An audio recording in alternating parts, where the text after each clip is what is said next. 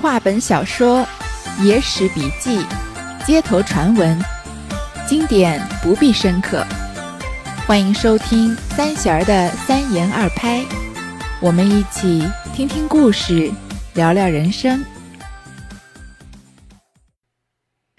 上一次啊，我们说到薛婆子利用晚上的灯光暗掉的这个借口啊，然后把陈商转移到了王三巧的床上面，然后陈商就趁机啊与王三巧发生了关系。那三巧呢，因为之前有呃被陈婆子灌了酒，她有不胜酒力，然后又陈婆子言语间呢跟她说一些很大胆的事情，所以她被挑动的春心荡漾起来。于是呢，就半推半就的和陈商发生了关系，而且是在黑暗中，所以他并不知道这个人是谁。云雨毕后，三巧方问道：“你是谁？”陈大郎把楼下相逢，如此相慕，如此苦央，薛婆用计，细细说了。金帆得遂平生，便死瞑目。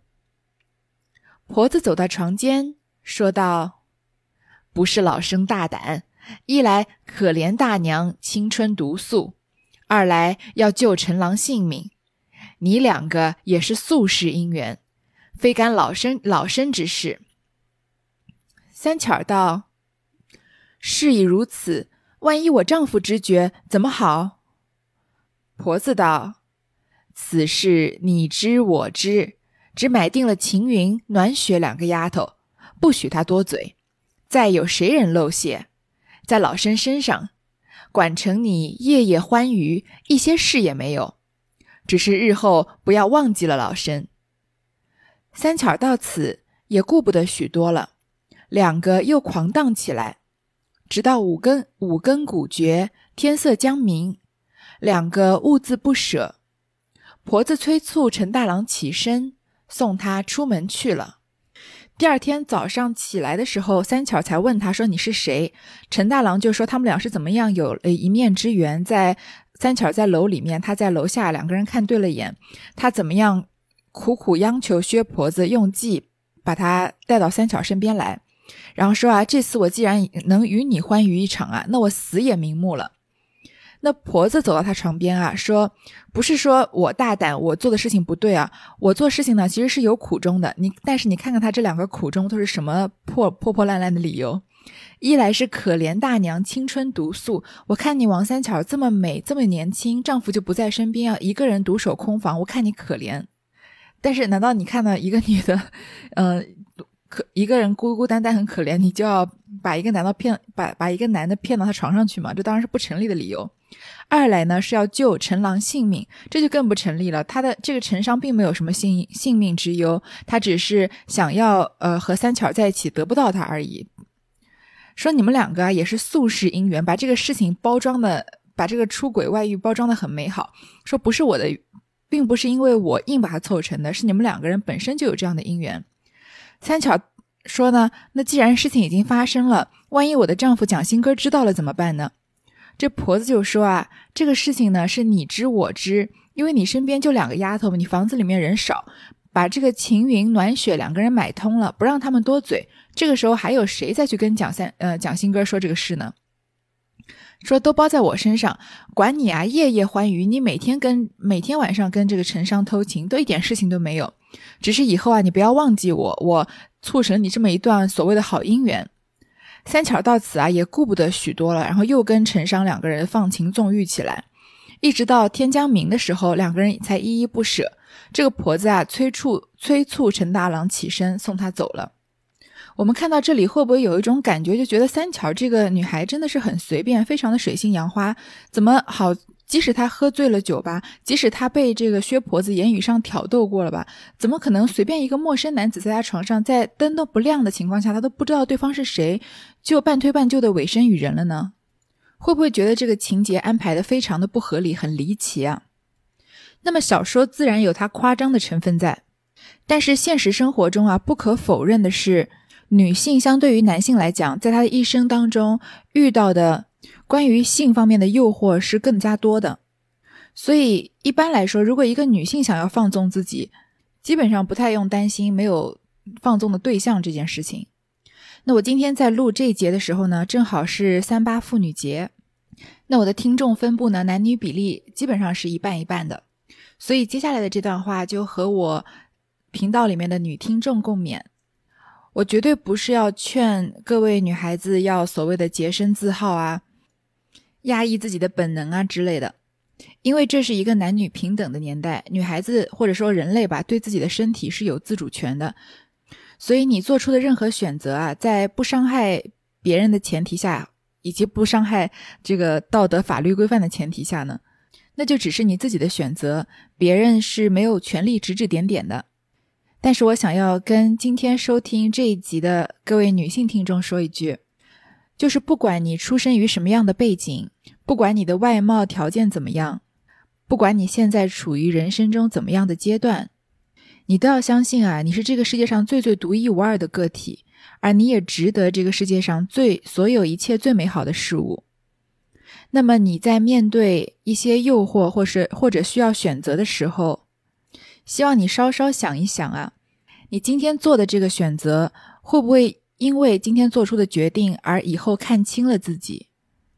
以后当你渴望的那那些美好的事物出现在你面前的时候，不管是人还是事情啊。你有没有底气？有没有勇气去拥抱它？如果你在做决定的当下对这个问题的答案有一丝稍稍的犹豫，那我想啊，这件事情也许就是不值得去做的。即使做了这件事情，也许会给你得带来短暂的快乐，不管是肉体上、精神上还是金钱上面。当然了，每个人对这个问题的答案的判断标准不一样，所以即使是在经历同样的事情呢，那每个人做的决定也不一样。如果你觉得自己可以无愧于心的话，那么外人的意见啊，也不过就是一些噪音，不需要放在心上。就拿我们这里王三巧的例子来说，他就因为在这里一时之间没有做出正确的判断，在陈商爬上他的床的时候没有反抗，反而沉沉浸在这个欲望的漩涡里面，就开始了跟陈商一段不清不楚的纠缠的关系。也许这段关系的开始啊，对于王三巧来说是欲望，但是在后来他是有了情在里面的。那他这样一步一步越陷越深啊，就把自己本来一段大好的姻缘给毁了。所以你想想看，后面她的丈夫蒋新歌出门在外这么长时间回来，夫妻团聚本来是一件多么美好的事情，但是因为王三巧被诱骗着做了错误的决定，所以他已经没有再去拥抱这个美好的勇气和底气了。好，我们继续看接下来的故事。自此无夜不会，或是婆子同来，或是汉子自来。两个丫鬟被婆子把甜话喂他，又把厉害话吓他，又叫主母赏他几件衣服。汉子到时不时把些零碎银子赏他们买果吃，骗得欢欢喜喜，已自坐了一路。夜来明去，一出一入。都是两个丫鬟迎送，全无阻隔，真个是你贪我爱，如胶似漆，胜如夫妇一般。陈大郎有心要结识这妇人，不时的置办好衣服、好首饰送她，又替她还了欠下婆子的一半价钱，又将一百两银子谢了婆子，往来半年有余，这汉子约有千金之费。三巧儿也有三十多两银子东西送那婆子，婆子只为图这些不义之财，所以肯做牵头，这都不在话下。从那一个荒唐的晚上以后啊，陈王三巧和陈商几乎每天每夜都见面，有些时候薛婆子陪陈商一起来，有些时候是他自己来。那薛婆子也就像她说的那样，买通了秦云、暖雪、暖雪两个丫鬟，不仅仅是暖。买通啊，他是这个胡萝卜加大棒政策。有时候说些好话给他们听，说你如果不透露，就怎么怎么样对你好。有些呢，有些时候又用厉害话吓他们，说你们要是敢走漏半点风声啊，你就小心怎么怎么样。有时候呢，又又让王三巧赏他们几件新衣服，然后陈商去的时候呢，又给他们点零碎的银子买东西吃，所以就把这两个丫鬟骗得欢欢欢喜喜，治得服服帖帖的。那从此以后，陈商在王三巧家就更加的通行无阻了。晚上来，白天走啊，都是每次进出呢，都是两个丫鬟亲自迎送，全无阻隔，就是为他们发放了通行证了。两个人啊，就是真的是情到浓时嘛，好像夫妇一样。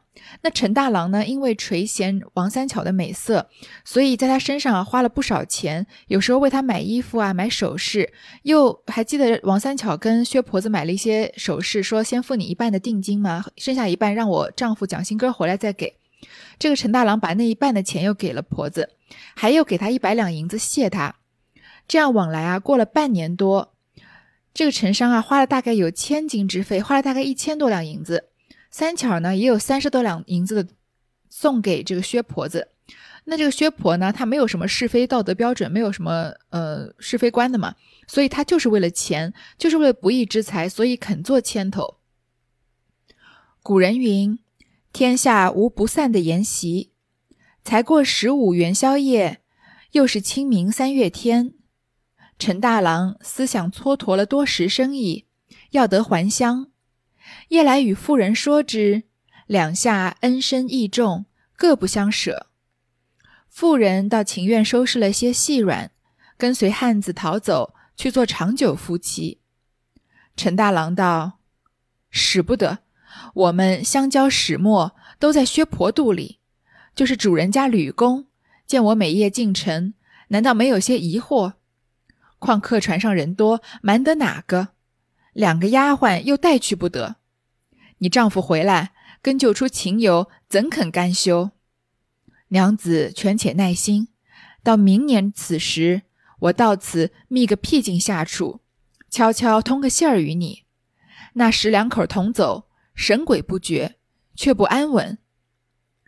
妇人道：“万一你明年不来，如何？”陈大郎就设起誓来。妇人道：“既然你有真心，奴家也绝不相负。你若到了家乡，倘有便人，托他捎个书信到薛婆处，也叫奴家放逸。”陈大郎道：“我自用心，不消吩咐。”有句古话叫“天下没有不散的宴席”，即使一切的好事情。再美好，它最后也有一个结束。当然，这不是什么美好的事情了，就是一对，就是一段违背道德伦理的婚外情。但是对这两个男女来说是个好事情。才过了十五元宵夜啊，又到清明三月天，一转眼已经是清明节的时候了。所以距离蒋新根走都过了两年多了。那自从从陈大郎跟这个王三巧在一起啊，初会也过了大半年了。陈大郎想呢，他蹉跎了很多生意，终终究还是要回家乡的。他就和王三巧说清楚，两个人啊恩深义重，各不相舍，舍不得分开。那王三巧呢，他一开始是委身于陈大郎，后来慢慢的就产生感情了嘛。他愿意把东西收拾好，就跟着陈商私奔了，去做长久夫妻了。那陈商说呢，使不得，为什么呢？他说现在这个后患无穷，因为我们相交的始末，薛婆子都知道。而且他不是客居在这个湖南这一带、湖北这一带吗？他的主人家吕公啊，见他每夜都进城，肯定也有疑惑啊。这样一对口供就对得出来。而且你跟我走，我们是要坐船回去的，客船上人这么多，能瞒得了哪个呢？保不准就有人认识你啊。而且你的两个丫鬟又带不走，你丈夫回来啊，就到处都是线索。他稍微一追究，发现了是我们俩的事情，他怎么可能善罢甘休呢？如果去告到官府里面，我们都有麻烦的。说娘子，你就耐心一点，到明年这个时候啊，我找个僻静的地方下来，悄悄的找个人给你带个信，到时候我们俩一起走，这样就神不知鬼不觉了。因为我已经离开很长一段时间了嘛，那我再回来悄悄带你走，就不会有人再怀疑到我头上来了。王三巧就说呢，那万一你明年不来，会会怎么样呢？因为她是被 算是被负过一次的人，因为她的丈夫蒋新哥说过一年就回来，对吧？结果这两年多了也没回来，陈大郎就发起誓来。三巧呢，就暗暗下了决心，说：“既然你有真心啊，我也不会辜负你。说你回到家乡啊，如果有机会的话，找个人捎个书信到薛婆那里，也让我放心一点。”陈大郎就说：“啊，我一定会用心，我一定会把你放在心上，不消吩咐。”又过几日，陈大郎雇下船只，装载粮食完备，又来与妇人作别。这一夜倍加眷恋，两下说一会。哭一会，又狂荡一会，整整的一夜不曾合眼。到五更起身，妇人便去开箱，取出一件宝贝，叫做珍珠衫，递与陈大郎道：“这是这件衫儿是蒋门祖传之物，暑天若穿了它，清凉透骨。此去天道渐热，正用得着。奴家把与你做个纪念。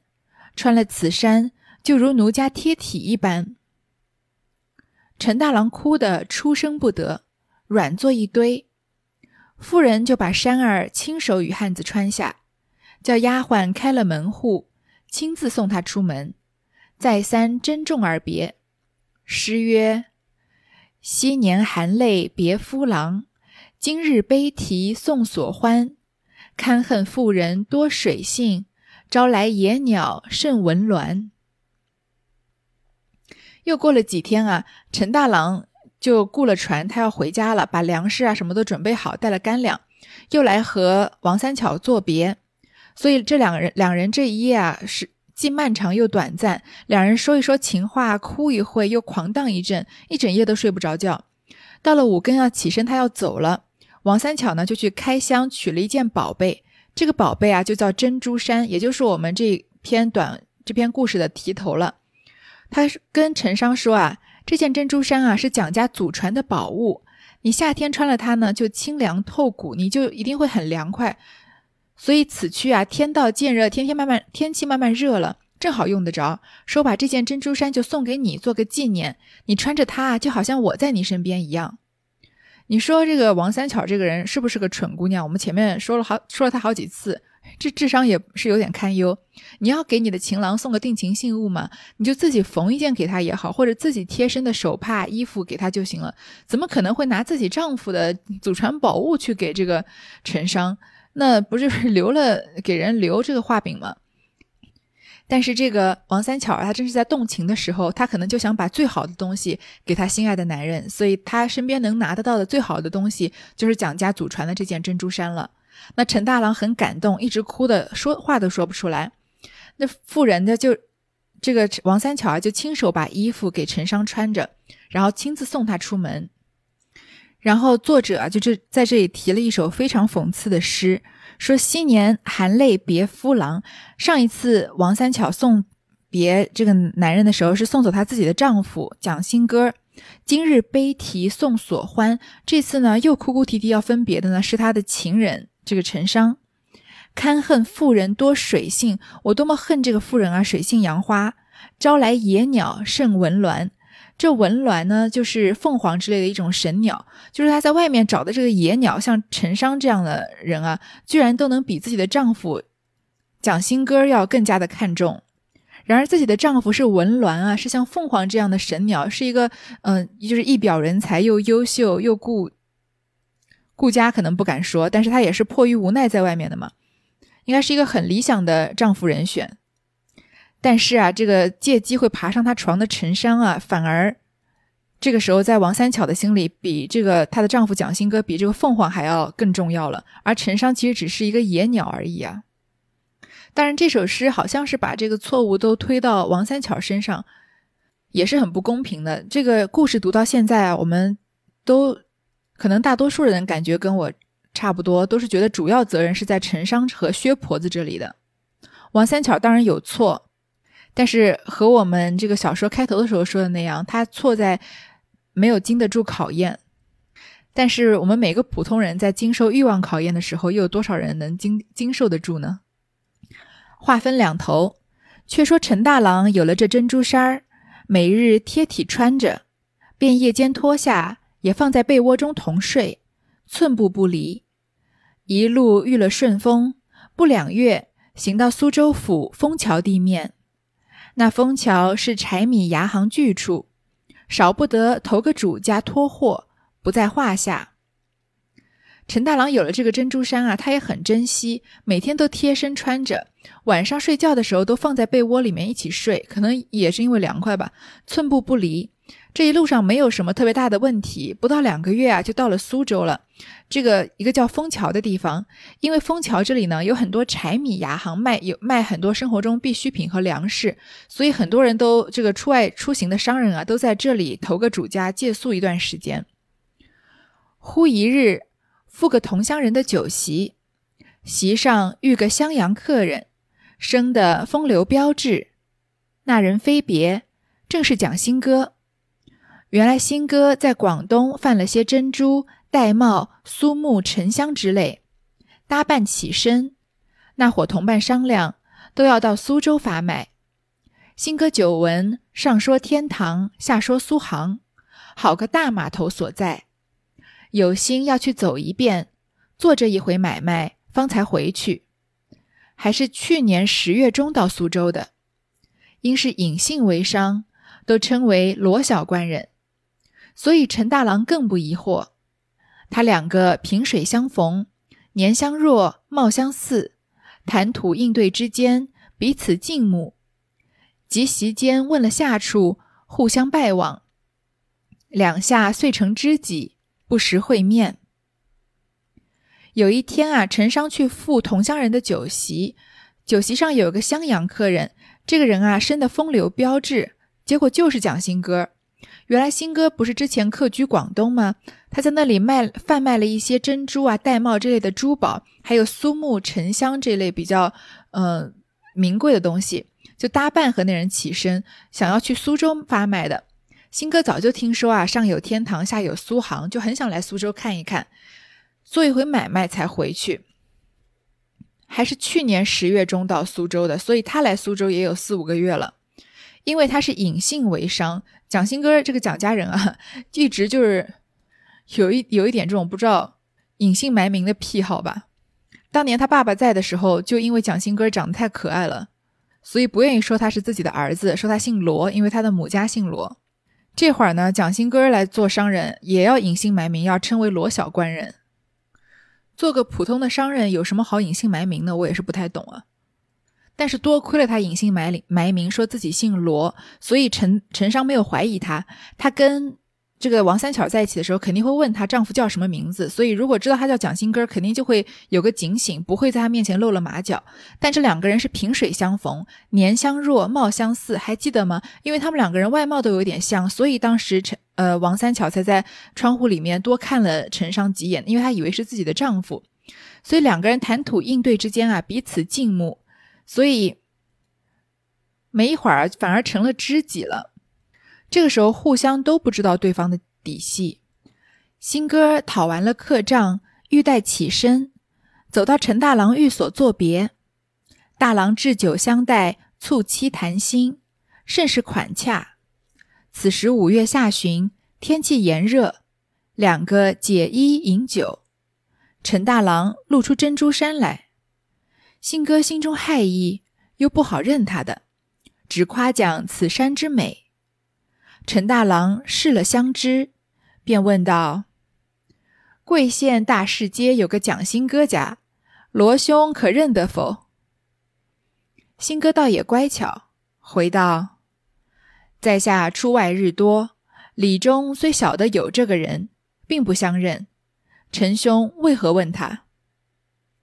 陈大郎道：“不瞒兄长说，小弟与他有些瓜葛。”便把三巧儿相好之情告诉了一遍，扯着山儿看了，眼泪汪汪道：“此山是他所赠，兄长此去，小弟有封书信，奉凡一寄，早日明日清早送到贵玉。”新哥口里答应道：“当得，当得。”心下沉吟，有这等意事，现在珍珠山为证。不是个虚话了。当下如针刺肚，推顾不饮，急急起身别去。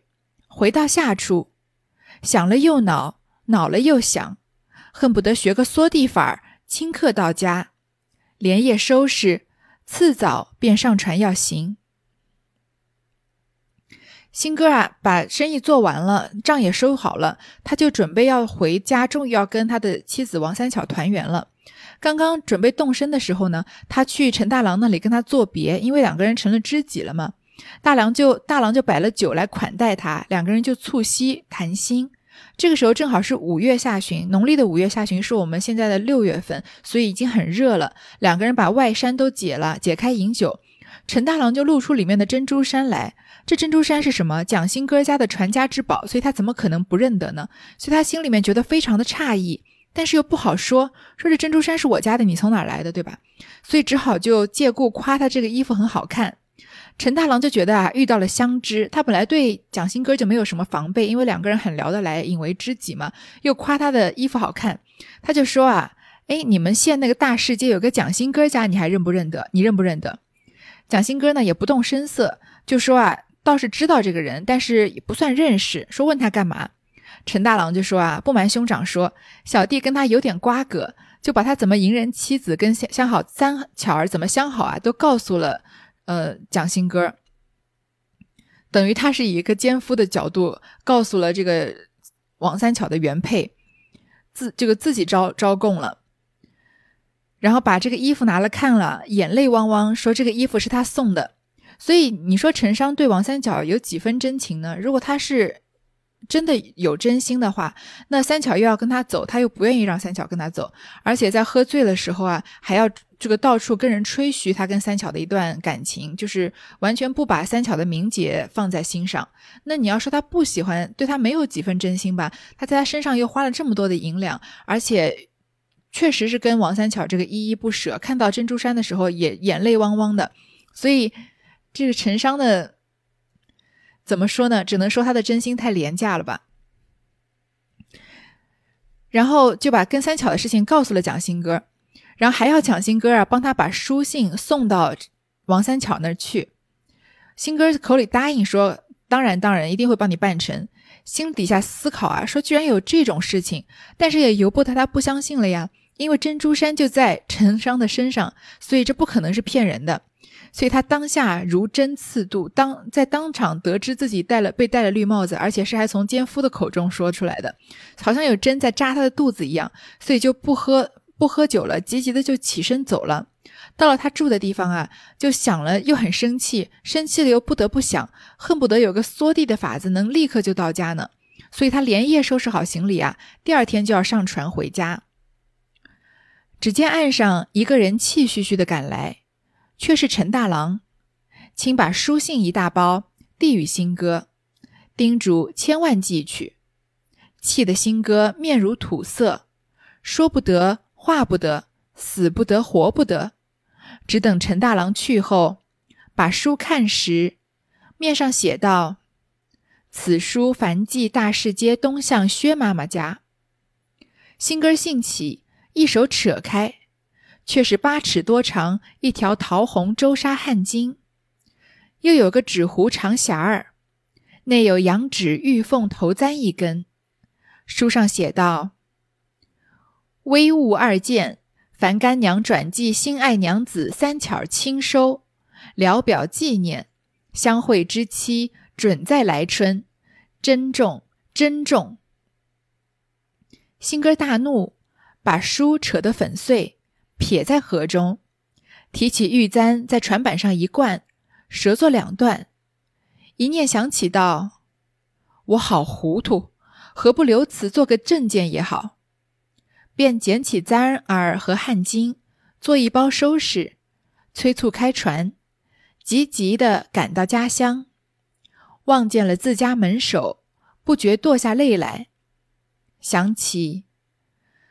当初夫妻何等恩爱，只为我贪着蝇头微利，撇他少年守寡，弄出这场丑来。如今悔之何及？在路上性急，巴不得赶回，及至到了，心中又苦又恨，行一步懒一步，进得自家门里，少不得忍住了气，勉强相见。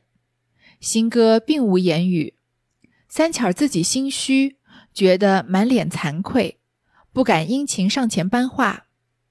新哥搬完了行李，只说去看看丈人丈母，依旧到船上住了一晚。蒋新哥正是归心似箭的时候，突然岸上有个人气喘吁吁的跑过来，原来是陈大郎。他还不知道蒋新哥的这一系列心理变化，还把书信一大包啊递给蒋新哥，让他一定要带到 他自给他自己的妻子。气的新哥啊面如土色，但是他说又说不出来，因为这一切无从解释，死不得活不得，想死想活都没有门路。所以等陈大郎走了以后啊，他就把它拆开来看。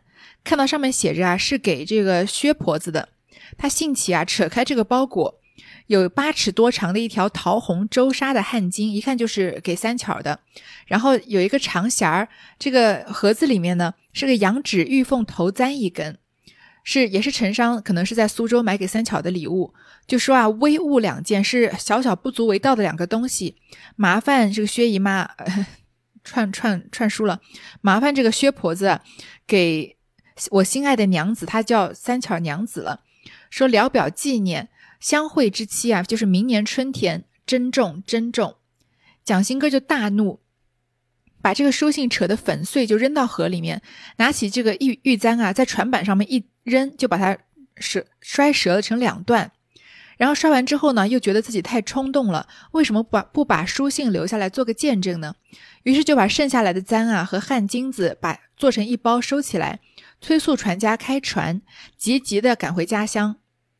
等到他望见自家的门头的时候啊，就不知不觉流下泪来。他心里面也很感慨，因为他从这个时候开始，他离家已经过了两年多了。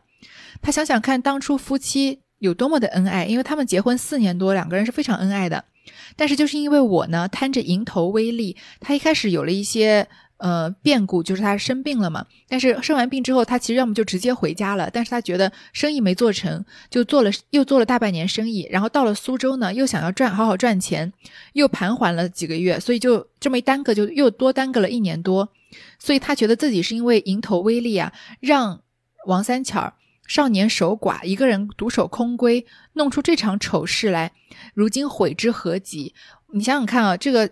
蒋新哥在生气和震惊之余，就是他过了这段时间以后啊，他第一个想的是反省自己，因为他你看他这段话说的主要都是他自己的错误。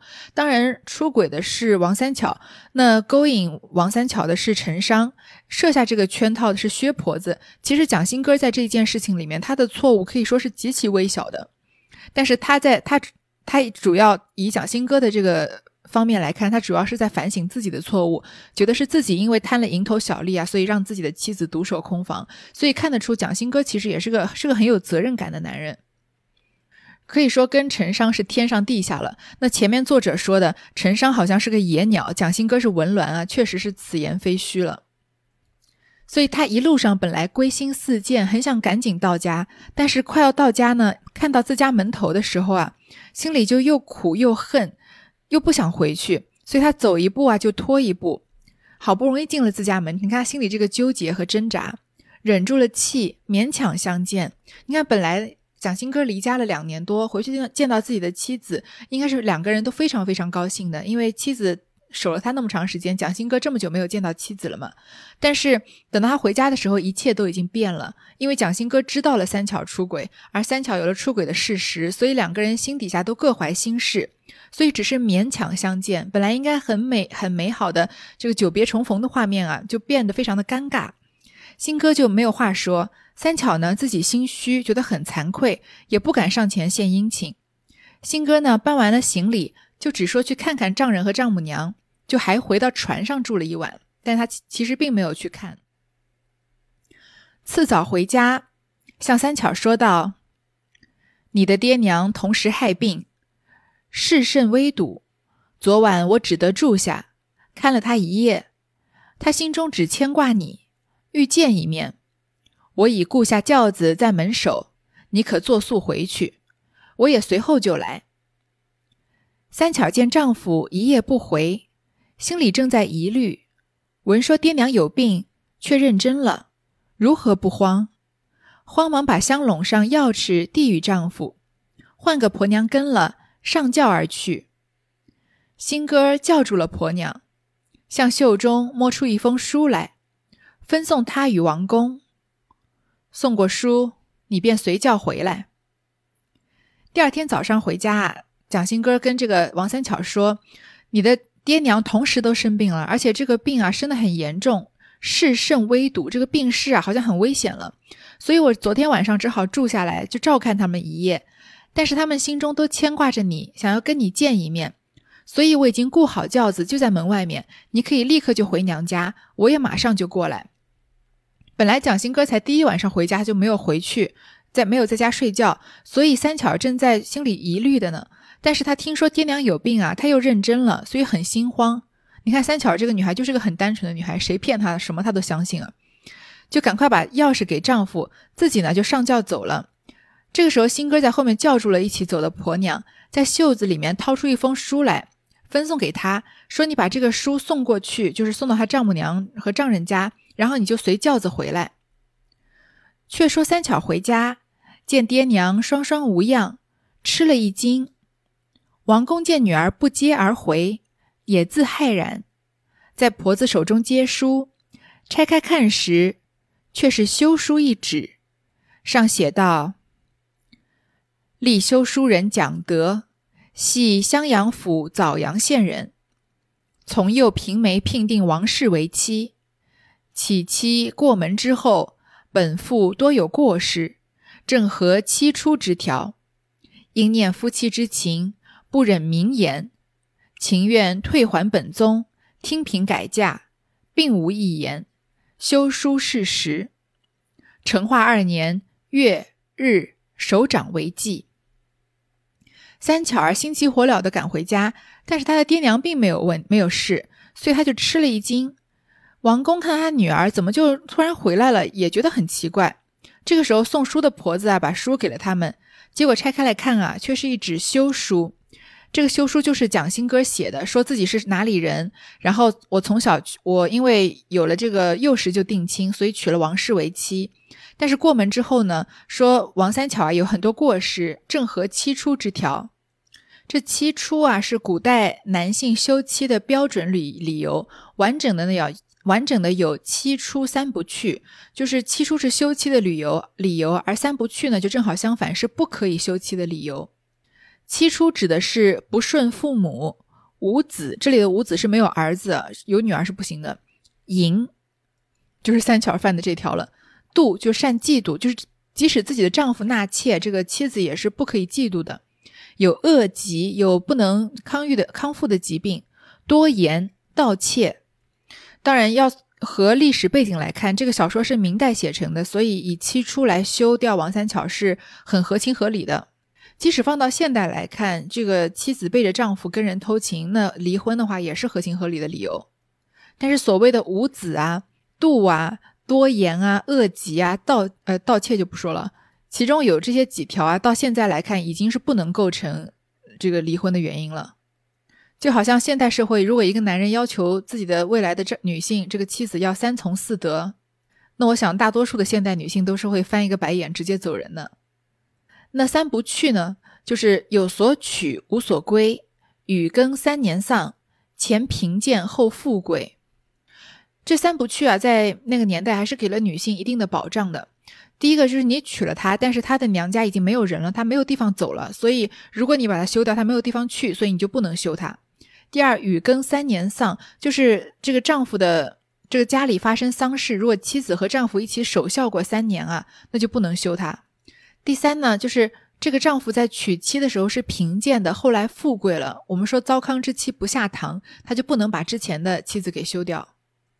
从那个年代的七出三不去的条件可以看出啊，那个时候婚姻的缔结和解除跟夫妻双方的感情可以说是没有任何关系，因为七出三不去里面没有一条是关于感情的。因为古代的婚姻呢是两家人之间的关系，不太需要考虑当事人的感受。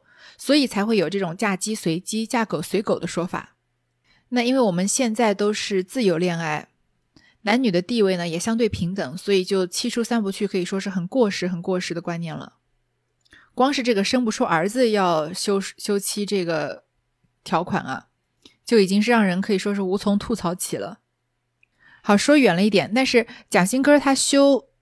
王三巧呢，主要是因为他犯了淫这一条，但是蒋新哥没有说出来。他说啊，因为念了夫妻之情，我们俩有夫妻的情分，所以我不忍明说，他也不想让王三巧彻底的身败名裂，所以就让他你退还本宗，听凭改嫁，你愿意再嫁给谁就嫁给谁，说并无一言，休书事实，然后就落款。可所以你看，蒋新歌虽然当时从陈商口中知道这个消息，非常的震惊，非常的气愤，但是他还是很冷静的就下了一个决断，他还是很果断的一个人。而且他并没有因为王三巧做错事情而过多的为难他，而是干干净净就给了他一封休书，甚至都没有找他当当面对质，没有让他难堪，就跟他说了个谎啊，说你父母有重病，让他赶快回家。然后回到家之后，就直接把休书前后脚的就寄给他了。所以蒋新歌做人还是很有魄力的，而且也非常的通情达理，真的是一个值得托付终身的对象。而王三巧呢，真的就是因为一时欲念的纠葛啊，错过了。本来的这样一个良配了。好，这段就先读到这儿。